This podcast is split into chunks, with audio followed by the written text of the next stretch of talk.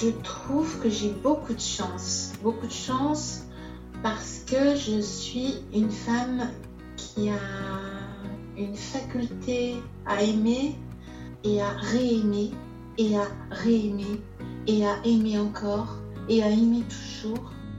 Bonjour à tous et à toutes. Dans premier baiser, aujourd'hui, je reçois Andy.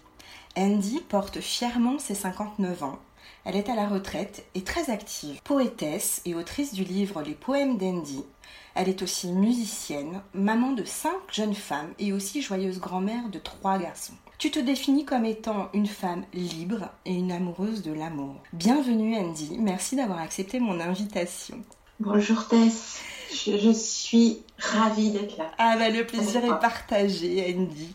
Dis-moi Andy, est-ce que cette définition te va? C'est parfait. Hors antenne, tu m'as confié que une femme libre n'était pas une femme légère. Tu veux bien préciser un petit peu?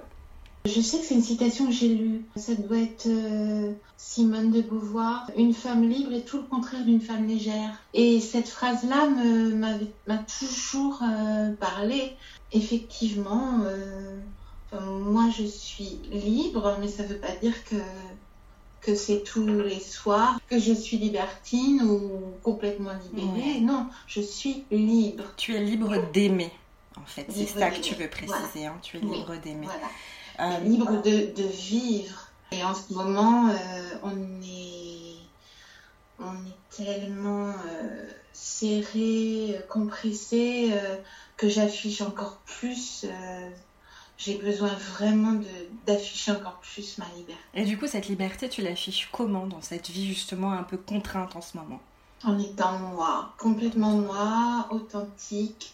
Alors effectivement, alors j'ai une page sur Facebook, euh, sur Instagram euh, aussi. Et, parfois, je sais que je choque euh, en publiant certains poèmes. Et je peux choquer. Je reçois des messages privés de, de gens qui ne me comprennent pas, qui me demandent comment je peux oser écrire certaines choses, euh, comment j'ose me présenter comme ça. Euh, il faut pas que je m'étonne si j'ai des soucis. Enfin, ça, ça peut être terrible hein, quand même. Hein. Alors que, que, mes poèmes sont tout à fait euh, vraiment. enfin, j'ai pas l'impression d'écrire du, du gros choc, quoi. C'est, pour moi, c'est tout à fait normal. Chacun sa normalité. Exactement, bah oui, chacun sa normalité. Mais j'imagine, enfin, je sais pas du coup si ça peut être un moteur aussi pour toi, justement, pour continuer à défendre cette liberté. Oui, alors, euh, pas, je fais pas exprès non plus. Je me suis pas installée en, me disant, allez, je vais choquer exprès. Non, non, je reste vraiment euh, droite dans mes, mm. dans mes chaussons. Et... Mais c'est vrai que plus j'avance en âge, plus, plus ça m'amuse quand même de, voir comment euh, on peut choquer avec pas grand-chose. Et de plus en plus, j'ai eu 20 euh, ans en, 80 où on était euh, libre. Tout à l'heure, j'étais à une terrasse de, café et on s'est dit, mais on est tous coincés, coincés, coincés, mmh. enfermés. On demande la permission maintenant comme en classe. Hein. On lève le doigt pour savoir si on a, on a le droit de sortir une cigarette, si on a le droit de, de boire un verre. Alors le droit d'écrire aussi, droit de d'enlever son soutien-gorge sur la sur la plage. Alors j'aimerais bien savoir moi Andy, quelle a été ta première, mais vraiment la toute première réaction quand je t'ai proposé justement euh, d'être mon invité et surtout à l'idée de replonger dans ce souvenir de premier baiser. Vraiment ta première réaction. Tu t'es dit quoi? J'ai paniqué. Je ne sais plus, c'est si loin, c'est si loin. Enfin, vraiment, ça m'a fait replonger dans dans une page de, de ma vie euh, qui, est, qui est si lointaine. mais c'était un, un, bonheur après dans, dans, les moments qui ont suivi parce que c'est vrai que euh, se replonger dans ces souvenirs-là, c'est remuant. C'est coquinou, quoi. C'est, on se dit tiens, c'est ah oui, c'est vrai. Ah puis il y avait ça. Ah puis il y avait lui. Ah puis il y avait cette. Oh là là c'est vrai que c'est une super, euh, super idée. Donc, est-ce que mm. tu veux bien euh, commencer un petit peu à nous partager cette histoire de premier bisou, premier baiser? Déjà, c'est quoi pour toi le premier baiser? Quand j'étais en CM2, par exemple, mon souvenir de CM2, je pensais qu'un baiser, c'était juste toucher la bouche. Mais déjà, si on se faisait un bisou sur la joue, c'était déjà quand on était euh, amoureux. Hein. C'était déjà euh, une déclaration. Mmh. Mais pour moi, vraiment, dans ma petite tête de, de, de, petite fille, même en sixième encore, je pensais qu'un baiser sur la bouche, c'était juste poser les lèvres sur les lèvres. Euh, vers 12, 13 ans, j'ai appris qu'on devait mettre la langue. Et en plus, qu'on devait tourner. Et je me souviens que là, j'étais vraiment paniquée aussi parce que je me suis dit jamais je vais y arriver. D'abord, je vais pas savoir euh, rentrer ma langue. Et puis, je vais pas savoir dans quel sens on tourne. Et puis, enfin, vraiment, l'angoisse totale. Et puis, c'est dégoûtant. Et puis, oh, et je me disais, euh, il, va, il va falloir que je choisisse quelqu'un avec qui ça va être facile je me suis pas du tout placée dans, dans l'idée de l'amour. Je me suis placée dans l'idée de, la technique. Tu as choisi, un, as choisi un cobaye. Est-ce que tu veux bien me raconter un petit peu, Andy, euh, quel genre d'adolescente tu étais? Quelle éducation tu avais? Est-ce qu'on en parlait à la maison? Est-ce que tu étais préparée à ça? Est-ce qu'on parlait de l'amour déjà? Des relations euh, entre garçons et filles? Pas du tout, pas du tout. Alors moi en fait je suis la petite dernière quand même. Je suis la dernière, euh, je suis la quatrième fille. Donc j'avais quand même trois grandes sœurs. Donc il y avait quand même une idée, je voyais mes sœurs avec des amoureux, parce que mes sœurs ont 7 ans, 8 ans et 10 ans de plus que moi. Ah oui, il y avait un grand écart. Un grand écart qui faisait que j'étais quand même à la ramasse, c'est-à-dire que bah, mes sœurs étaient de leur côté, puis moi j'ai quand même été élevée en fille unique. Euh, mais tu passais quand même après trois filles, donc tes parents avaient quand même été un petit peu. Euh, du coup, n'avaient pas le temps de s'occuper de moi. C'est ça, ça a été une demi-chance. D'accord. C'est tu, on ne surveillait pas, on n'avait pas le temps. Euh, donc, la liberté prend, prend tout son terreau en fait. finalement dans cette adolescence. Beaucoup. Si je rentrais tard de l'école, parce que je m'amusais énormément en rentrant de l'école. Alors, euh, quand je replonge dans cette, euh, dans cette période-là, j'étais pas une petite fille heureuse parce que euh, j'étais très, très, très complexée. Par ton physique?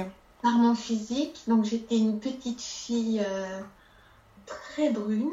C'est pour ça que je suis devenue blonde. Je pense que j'ai souffert de ma brunitude parce que quand j'avais 12-13 ans, m'a poussé une moustache abominable. C'est pour ça, justement, mon premier baiser, j'ai dû l'avoir assez tard parce que j'étais très complexée, je plaisais pas du tout aux garçons. Euh, j'avais un surnom, quand j'étais en cinquième, on m'appelait Gillette G2 à l'école. Je réclamais à ma mère, je disais, maman, moi je veux plus de ma, je veux plus de mes poils, je veux plus, on, se moque de moi. Elle me disait non, parce que ma mère, elle trouvait que justement, j'avais pas à plaire. On n'était pas à l'âge où, où je devais plaire aux garçons.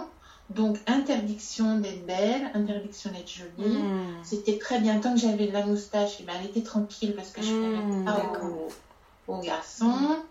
Grâce à une de mes sœurs, j'ai réussi à aller chez l'esthéticienne et on a enlevé ma, ma vilaine moustache. Et à partir de ce jour-là, j'ai plu aux garçons. Ça a été terrible, hein, parce qu'aller à l'école avec la, boule au ventre en disant oh, on va encore se moquer de moi, alors que je savais que je, pouvais être jolie. Ça fait que quand moi j'ai eu des filles, qui ont eu aussi, euh, parce qu'en fait c'est normal d'avoir... Euh, bien sûr. bien sûr. Donc euh, dès que ma fille m'a demandé de se faire épiler, alors là, mais oui, mais oui, mais oui, tout de suite. Et en plus, je me souviens, alors pareil, ça je ne comprends pas, pas le droit de se détacher les cheveux. Ma mère voulait toujours me faire une abominable hmm. queue de cheval. Enfin, euh, j'avais l'impression que ma mère faisait tout pour que je sois. Euh, donc le cheveu était déjà finalement un critère de, de, de, libération de la femme. Oui. Et puis de séduction. Ah mais en fait c'était des, des années alors sixième, cinquième, et c'est en quatrième justement que j'ai réussi enfin à, devenir jolie. Vraiment, la moustache, ça a décomplexé euh, tous ah oui, les problèmes. Après, on m'invitait au, au boom, on m'invitait au. Euh, ça a changé. C'est fou hein, quand même comment ça peut changer un, un parcours de. Alors, du coup, ce premier garçon, ce premier baiser, machine à laver avec la langue, c'était pas du tout un amoureux. C'était quelqu'un que tu as choisi pour parfaire ta technique. Bon, c'était quand même dans une dans, une boum. Bon, il était quand même pas vilain. Hein, dans mon souvenir, c'était quand même un, c'était un joli garçon. Il avait une tête de moins que moi. J'ai pris un petit, comme ça, ça me rassurait. Et, et en fait, je pense qu'il était aussi mort de trouille comme moi. Tu penses que c'était son premier baiser à lui aussi? Je pense, et pour preuve, en fait, quand on s'est embrassé, c'est-à-dire que lui, il ne savait pas. Il savait, il savait qu'il fallait tourner la langue. Moi, je savais qu'il fallait tourner la langue. Mais en fait, on, ça a été tellement un tournage de langue euh, stressé et angoissé que il m'a déchiré Mais quelle horreur. Le, petit, le petit filet sous la langue. Quelle horreur C'est terminé la bouche en sang. Bon, ben lui, il était un petit peu gêné. Moi, j'étais un peu gênée. On s'est dit au revoir. T'as pas osé lui montrer que tu saignais? Non, non, j'étais. Je me suis dit oh là là, oh là là, oh là là. Et puis, par contre, euh, c'était comme une blessure de, de, guerre. C'est-à-dire que je suis rentrée chez moi toute euh, heureuse, comme si j'avais passé, j'avais passé le, ben voilà. Ça y est, c'était fait. En fait, c'était l'étape pour pouvoir passer à autre chose. Et autre chose, c'était quoi, Andy? Et ça y est, je savais faire et c'était là. J'allais pouvoir, maintenant que j'avais testé, j'allais pouvoir parfaire mon. J'avais, c'était un peu le baptême du baiser, quoi. C'était bon. Euh, mais j'ai mis au moins, je sais pas, j'ai mis au moins une semaine à, cicatriser. Hein. C'était quand mmh. même. Euh, non, non, c'était. Mais après, il s'est passé quoi entre vous deux? Vous êtes, vous n'êtes pas revus? Plus rien. Non, plus rien. Genre, vous êtes embrassés et puis derrière, plus rien. Je pense que lui, c'était comme moi, on s'était choisi pour, euh, pour faire ce test du, baiser. Bon, il était mignon, il me plaisait bien, mais c'était pas mon amoureux. Et après. c'était établi euh, dans ta tête finalement que ce serait comme un rituel de passage pour pouvoir ensuite aller. Euh, c'est comme, je sais pas, quand on, on, veut essayer, par exemple, on doit recevoir des invités et puis on veut faire une recette et on l'a fait au moins une fois avant. je suis un peu comme ça, moi. Quand je veux faire inviter, je teste avant. Donc c'était peut-être ça, c'était un test, euh, test baiser. Et du coup, alors ton second premier baiser? Alors mon second, je me souviens, là j'étais vraiment tombée amoureuse, mais le coup de foudre, était en, en boom. Et je me souviens même de son nom et son prénom, c'était François. Je sais qu'il est médecin maintenant. Toutes les filles étaient amoureuses de lui parce que c'était le seul dans les, dans les booms qui avait une taille d'homme. En fait, il avait donc 15 euh, ans, mais il était déjà. Euh, il, avait il, était, il faisait au moins 1 mètre. Et toi, tu avais 15 ans aussi? Oui, 15 ans, oui, oui, oui, 15 ans. François m'avait invité à danser un slow. Alors j'étais fière, fière, fière parce que euh, c'est moi qui l'avais choisi. Et alors, le souvenir, c'est je suis tombée amoureuse directe dans ses bras parce qu'il avait une chemise qui sentait trop ah, Ça, les odeurs. Il avait une odeur, alors je sais pas si c'était.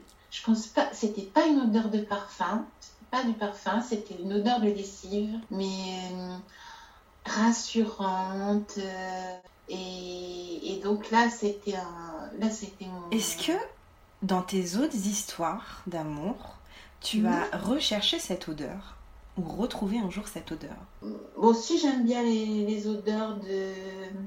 Souvent les odeurs de lessive, je trouve que c'est assez sympa. Mais chez un homme, maintenant, je recherche plus une odeur corporelle. de corps. De mmh. corps. Mmh. Ah, maintenant, je sais très bien que les vêtements. Alors, euh, un homme peut enlever sa chemise qui sent très très bon. ça peut être ce qui compte, c'est pas la lessive, c'est le corps. On a compris, Voilà. Alors, tu es passée de la jeune fille complexée à sortir avec le plus beau garçon euh, du, du, collège ou du lycée. Oui, ça n'a pas duré longtemps. Hmm. Hmm. Et après, dans ton parcours de vie, tu as eu beaucoup d'autres premiers baisers. Oui, énormément. énormément. Mais finalement, alors euh, en tant que femme de 59 ans, quand je me souviens d'un homme, je ne vais, pas penser au premier baiser. Et tu vas penser à quoi? J'ai plutôt pensé à vraiment l'histoire, euh, au lien, à tous les bons moments. J'essaie d'être en paix justement avec tout, avec les hommes que j'ai connus. J'essaie de garder le, le, meilleur, les bons souvenirs. Hmm. Paradoxalement, je peux aussi penser au, au, dernier baiser. Ouais, c'est ce que j'allais Et plus à la, à la rupture. Mais le premier, euh, aussi pour, pour un ou deux, je vais me souvenir du premier baiser, comme ça, par, euh, parce que c'était assez romantique, sur un, sur un port euh, au bord de la mer avec les cheveux. oui, c'était plus des moments finalement. Des moments, un moment parfait. Un moment parfait. C'est ça. Mm. Est-ce que tu te souviens de ton dernier premier baiser? C'était parce que ça date que de, on est donc euh, au mois d'août, ça date du mois de mars. Oh, pas moyen de m'en souvenir et maintenant j'explique pourquoi. Donc c'est quelqu'un que j'ai rencontré sur internet. D'accord. Via un site de rencontre ou sur internet, sur des réseaux Sur, euh internet, sur les réseaux. Et on a échangé pendant euh, six mois hmm. sans se voir. Quand on s'est rencontrés, je suis descendue du train. D'abord, je ne l'ai pas vu parce que je regardais au loin. et en fait, il était juste sur ma gauche et je ne l'avais pas vu. Pour moi, il était forcément loin et, j'ai entendu Andy, je suis là. Et donc, on s'est vu. Et le souvenir que j'ai, c'est cette étreinte. On hmm. s'est tenu dans les bras, mais serré, serré. Et lui, à pleurer dans mes bras. Qu'est-ce que c'est beau, mais c'était une embrassade au sens littéral du terme. Voilà. Et on est resté, mais ça a été très très long. Pour moi, c'est c'est beaucoup mieux qu'un premier baiser. C'était plus puissant, c'est ça que tu veux dire. Oui, voilà. L'amour était vraiment là et, et on suppose que c'était dans la, dans la voiture, mais on s'en souvient plus. C'est magique, quelque part. Il y a quand même quelque chose de magique. C'est-à-dire que c'est comme une histoire qui n'a qui, qui n'a pas de début à proprement parler ce que j'entends, c'est que cet homme-là donc vit à distance. Mm. Est-ce que tu te souviens de ton dernier baiser? Le, dernier baiser a un, goût de larmes pour moi. Mais oui, bien sûr. Le dernier baiser est toujours terrible parce que on ne sait pas si on, se reverra. Mais, mais pour tout, enfin moi j'ai un mal fou aux séparations, mm. que ce soit avec mes enfants, mes amis. Euh, les séparations, je les vis toujours très très, mal. Mm. Du coup, on vient de parler là de ta relation actuelle. Euh, si tu regardes maintenant le chemin parcouru jusqu'à cette jeune adolescente complexée, etc., que tu étais à l'époque, quel regard tu poses sur tout ce parcours? Alors, on peut parler du parcours amoureux plus précisément, mais on peut parler du parcours euh, de vie plus largement.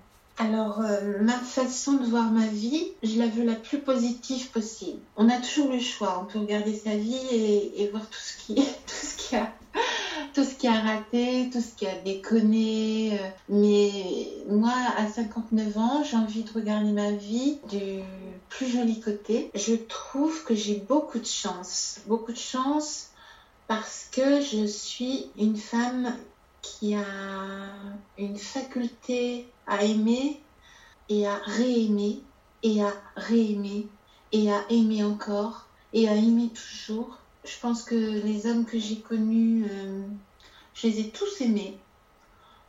Euh, vraiment, j'ai jamais fait semblant. Et je pense que je suis une grande amoureuse. J'aime beaucoup Edith Piaf. Justement, parfois je pense à elle, je me dis, elle a été très critiquée parce que elle a aimé beaucoup d'hommes. Alors on dit que c'est Marcel Cerdan qu'elle a elle a aimé le plus. Il n'y a pas à prendre un double décimètre pour mesurer euh, la, grandeur de l'amour. Mhm. Voilà, l'amour ne se mesure pas. Moi, je trouve que c'est vraiment. Euh, j'ai une chance énorme parce que là, je suis amoureuse en ce moment. C'est un bonheur. Euh, ce que je sens chez toi, c'est que tu es une grande amoureuse. Tu mm. aimes aimer. J'ai pas encore trouvé mon mode d'emploi. C'est-à-dire que, par exemple, il y a un an, j'ai rencontré un homme qui était alors sur les réseaux, toutes les cases étaient avaient une croix euh, très bien, très intelligent, très cultivé, très riche. Mais j'ai jamais réussi à tomber amoureuse de lui. Oui, c'est-à-dire que c'est en fait ce que tu dis, c'est pas parce qu'on coche toutes les mm. croix que sur le mm. papier c'est. Voilà. Et j'ai pas encore compris. Je, je sais pas. En tout cas, quand je tombe amoureuse, c'est tout le mystère. Et c'est pas une façon d'embrasser c'est pas. Non, non, c'est une alchimie. C'est toute la magie en fait de l'amour, c'est que ça ne s'explique pas. Parce que si ça s'expliquait, si ça correspondait juste, si l'amour était juste une équation dans laquelle on coche toutes les cases, ce serait tellement facile. Mais en tout cas, euh, je suis. Euh, l'amour me, sauve la vie. Enfin, moi, j'ai besoin d'aimer. Besoin... L'amour, c'est un moteur pour toi dans ta vie. Oui, ah oui, vraiment. Mais même pour, pour tout. Mm. Euh, aimer son métier, se lever le matin et aimer sa vie, aimer... C'est la base, vraiment. Cette adolescente que tu étais, si elle te voyait aujourd'hui, elle te dirait, tu penses qu'elle te dirait quoi?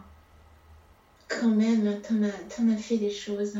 Oh là là, c'était pas gagné et vraiment, euh, aurais pu avoir une vie euh, morne, euh, une vie euh, normale comme j'ai été formatée. Moi, j'ai été formatée. Ma profession, je ne l'ai pas choisie. C'est mes parents qui m'ont dit tu seras, tu seras enseignante.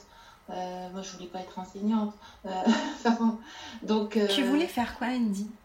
Interprète. Et justement, il y a la langue dans interprète. Mmh, ben oui. je voulais traduire. Je voulais apprendre plusieurs langues. Et, et moi, j'ai appris la langue de l'amour, du coup.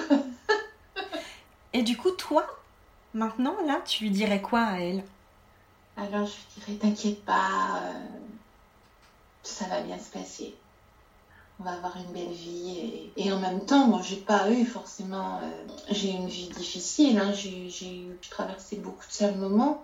Mais c'est pas ce que je veux en, garder. Moi, je trouve que la vie, euh, ben, effectivement, il faut savoir qu'il y a des sales moments et puis euh, il faut pas croire que une vie réussie c'est une vie lisse, sans échec. Euh. non, non, non, non, non, une vie réussie c'est voilà, c'est une vie où, où on a aimé, où on a été aimé, où on a, on a de fabuleux souvenirs, des moments parfaits et, et les moments d'échec, les moments de souffrance sont s'oublient, se rangent. S'oublient, se rangent ou te servent aussi d'une certaine façon à envisager. À apprécier, oui, oui. À apprécier.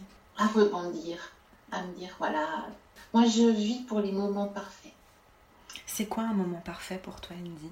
Un moment parfait, c'est c'est un moment où le temps n'existe pas, justement. Le temps n'a aucune importance. Le demain, le hier, et on s'inquiète de rien. Voilà, on est dans la joie. Mmh. Justement, pour préparer cette émission, Andy, je t'ai demandé de, de, nous présenter un objet symbolique, une œuvre ou un objet qui représente pour toi la joie. C'est quoi cet objet que tu as choisi, si tu veux bien nous le présenter? Pour moi, un objet qui, qui représente la joie, c'est forcément un instrument de musique. Mmh. Et ce serait lequel du coup? Un tambourin. Et je me souviens que euh, une de mes joies, ça avait été de jouer du tambourin, accompagner un groupe. Euh, il y avait le guitariste, le batteur, et moi je faisais les chœurs avec un tambourin. Donc on n'avait pas du tout répété, on était allé en impro total. Oui, voilà. J'avais joué du tambourin et ça avait été un moment aussi, oh, un concert fabuleux de, de soleil, de, de joie et et le tambourin ou l'harmonica. Enfin, pour moi, un, instrument de joie, c'est un instrument de musique. Ouais. Tout à l'heure, tu faisais l'analogie avec euh, les recettes de cuisine. Euh, ce serait quoi ta recette pour te mettre en joie aujourd'hui? Alors j'ai eu une soirée joyeuse il y a pas longtemps. On était avec des amis et un avait apporté une guitare et il avait préparé un jeu et, et jouer. Moi je trouve que c'est fabuleux. Enfin moi j'adore jouer jouer comme, euh, comme les enfants. Donc il avait préparé des petits papiers avec euh, des paroles de chansons. Et donc il s'est mis à la guitare et il nous a joué une chanson de Graham Wright. Emmène-moi, mon cœur est triste et j'ai mal aux pieds. Emmène-moi, je ne veux plus voyager. Et en fait, chacun avait des vers des chansons, de la chanson, et quand il chantait, celui qui avait les paroles devait, devait intervenir. Mm. Et effectivement, certains se sont trompés. On n'a pas dit, par exemple, il y avait une boîte de sardines. Et on a ri, on a ri. Et c'était bon de jouer avec des amis, mm. de rire, de pas se prendre la tête. Et, j'adore les jeux. Finalement, c'est être en lien. C'est tout ce qui nous met en lien avec les autres. Le jeu. simple. simple. Oh, oui, vraiment. Parce qu'après, on peut, on peut en parler. Euh, il y a des gens qui trouvent que c'est c'est idiot de les jeux. Moi, j'adore jouer. Et quand mes, quand mes filles viennent, ben, on joue, on joue avec des jeux. Mais n'importe quel euh, les, les... je trouve que jouer, c'est ça fait un bien fou. Hmm. Je, joie. Ah oui, c'est la même racine. Hmm. Donc moi j'avais préparé un poème. Justement, j'allais, j'allais t'inviter parce que je sais que tu as préparé un poème. On t'écoute, Andy. Le moment se déploie et te transporte en vol de joie vers l'inconnu, vers l'endroit où jouent tous tes secrets bien gardés. Il batifolent follement et tu leur laisses joyeux et vivant, ce temps du possible, ce chant du bonheur, à vol d'oiseaux perdus. Merci Andy, merci, merci. Est-ce qu'on peut le retrouver dans ton, dans ton livre, celui-ci? Non, mais dans mon prochain peut-être. Prochain. Parce que ça, c'est un projet. Alors Andy, on a parlé du passé, on a parlé aussi de ta vie d'aujourd'hui. Maintenant, on va parler euh, peu de demain. Une autrice que j'aime beaucoup, euh, Sandrine Roudot, qui est perspectiviste, parle du pouvoir des utopies. Elle dit il est bon de se créer des utopies pour y puiser de l'énergie, nourrir les imaginaires et s'autoriser un autre monde et surtout un autre futur. Alors moi j'aimerais bien savoir Andy, c'est quoi ton utopie pour le monde de demain? Alors moi ce que je place en, en premier, de toute façon dans, toute ma vie, oh, mon utopie c'est je pense aux enfants tout de suite, à nos, enfants et que qu'on arrive à leur, euh, à leur offrir un monde euh, où ce sera euh, vivable, un monde justement où on n'aurait pas besoin de, de présenter un papier pour aller à un concert, un monde où on retrouve la liberté, la liberté de, aussi de, de respirer, un monde où, où enfin euh, on arrive à, à, être soigné, à, à combattre euh, toutes ces saloperies de, de, virus, un monde euh, où on prenne vraiment à bras le corps tous les soucis que l'on connaît hein, par rapport à, à la pollution, au climat, et puis un monde d'amour, voilà, un monde de paix, arriver à, vivre en paix sur, euh, dans, tous les pays du, monde. Mm. Donc, l'utopie, évidemment, surtout en ce moment, un monde peace and love, forcément. Si je comprends bien, c'est un monde où la liberté est, au cœur de nos vies. Voilà, mm. c'est très important. Mm. Qu'est-ce que je peux te souhaiter pour la suite, Andy? De rester aussi, euh, aussi joyeuse, aussi confiante. Forcément, j'ai plein de rêves encore. Et je pense que tant qu'on a des rêves, on est, on est vivant. Et moi, j'ai plein d'envie. Euh, pouvoir publier mon, deuxième livre, ça, ça, serait un grand bonheur. Moi, je sais ce que je vais te souhaiter. Je vais te souhaiter d'aimer encore et toujours. Et puis, évidemment, de publier ce, ce, deuxième livre, j'ai vraiment hâte. Et puis, je vais te remercier pour euh, tout ce temps et ce partage que tu as fait en toute authenticité. Vraiment, j'étais ravie de te recevoir et je te remercie. C'est moi qui te remercie. Je te remercie de m'avoir... Euh, c'est un beau cadeau que tu m'as fait. Avec grand plaisir. Le cadeau est partagé. voilà. Et c'est un moment parfait. Si vous avez aimé cet épisode, mettez-lui tout plein d'étoiles. Surtout, abonnez-vous sur Apple Podcast ou votre plateforme d'écoute préférée. Si ça vous plaît, parlez-en autour de vous. Partagez les épisodes sur vos propres réseaux. Vous pouvez me suivre sur mes réseaux sociaux. Vous trouverez les liens dans la description. Et ce qui me ferait hyper plaisir, c'est que vous aussi, vous me racontiez dans les commentaires votre histoire de premier baiser. Je vous remercie et je vous donne rendez-vous dans un mois.